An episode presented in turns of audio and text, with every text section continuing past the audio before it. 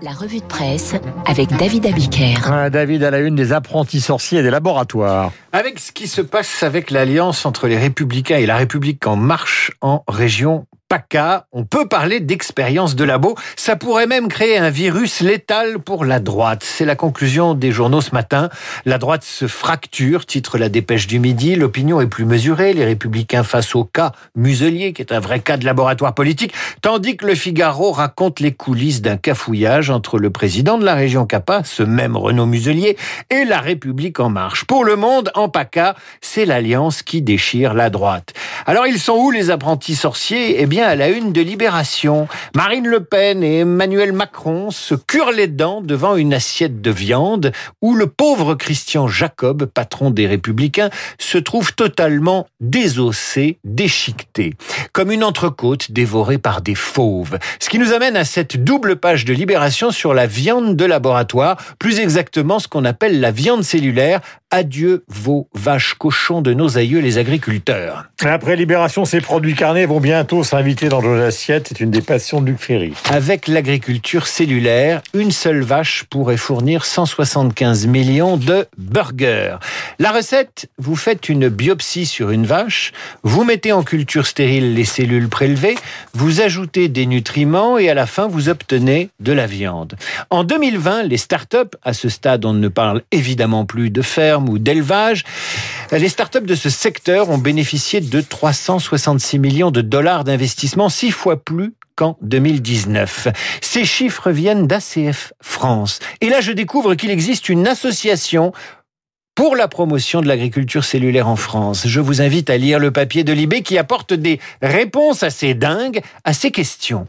Pourra-t-on faire du lait, des œufs ou du poisson à base de cellules euh, de culture cellulaire? Oui, la patronne de l'ACF, la fameuse association, confie ceci. Pour ma part, j'ai goûté du saumon cellulaire aux États-Unis. C'est très encourageant. C'est la première fois que je lis l'adjectif encourageant associé à un aliment. Même dans Top Chef, je ne l'ai pas entendu. Alors à quoi les usines à viande se demande Libération. À des usines de yaourt ou des brasseries avec des grandes cuves de fermentation, on y multipliera les cellules. Autre question posée par Libération, la viande cellulaire sera-t-elle considérée comme halal ou cachère? Oui, Selon un imam, si l'animal a été abattu rituellement, car il est interdit de prélever quoi que ce soit sur un animal vivant, on pourra dire que c'est halal. Un autre scientifique cite lui un rabbin pas opposé au concept si ce procédé est moins nocif pour l'environnement et moins cruel pour les animaux. Mais non, chez les juifs, la parole d'un seul rabbin ne vaut pas sondage. Pour avoir la véritable opinion des rabbins, il faut en consulter plusieurs, qu'ils soient tous en désaccord et qu'ils ne répondent pas à la question, je le dis amicalement à, nos amis de Libération. La vraie question, c'est quand est-ce qu'on goûte?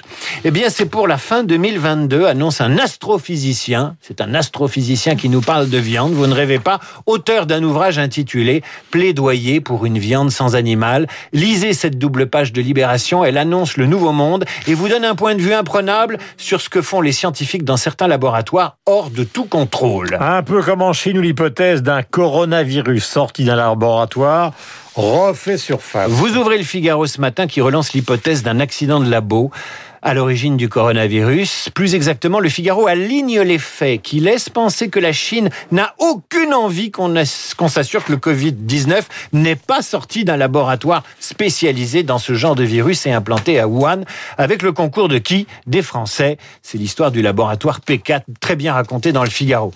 Ça remonte à Chirac. En fait, il y a trois scénarios très bien explicités par le Figaro. Au commencement, une chauve-souris. Ensuite, trois chemins possibles. Un vecteur animal, le pangolin est innocent reste la civette, le vison, le chien qui véhicule le virus jusqu'à l'homme. Deuxième piste, toujours la chauve-souris au départ, euh, dont une déjection infecte un scientifique parti faire des prélèvements dans la mine de Yunnan. Pourquoi une mine? Parce qu'on trouve des chauves-souris dedans. Là, le scientifique est contaminé, il rentre chez lui à Wuhan et il contamine tranquillement le reste de la population. Troisième scénario, la piste de l'accident de labo, exactement comme dans les films catastrophes dans le labo de Wuhan, spécialisé dans les travaux de recherche sur ces de coronavirus de chauve-souris.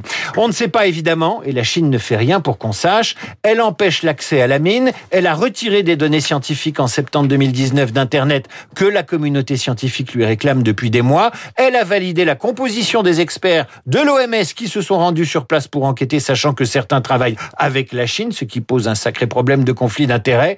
Et surtout, le régime de Pékin fait courir le bruit que la Chine n'y est pour rien et que le virus vient d'un lot de viande congelée importée. Bref, personne n'y croit et de nombreux scientifiques exigent de l'OMS qu'elle revoie sa copie. C'est à lire dans le Figaro. On ne sait pas d'où vient le virus à la fin du papier, mais on sait comment la Chine s'y prend pour nous enfumer. Voilà David Abiquière, il est 8h45. Nous avons rendez-vous avec Eugénie Bastier. Merci David, on se retrouve avec bonheur.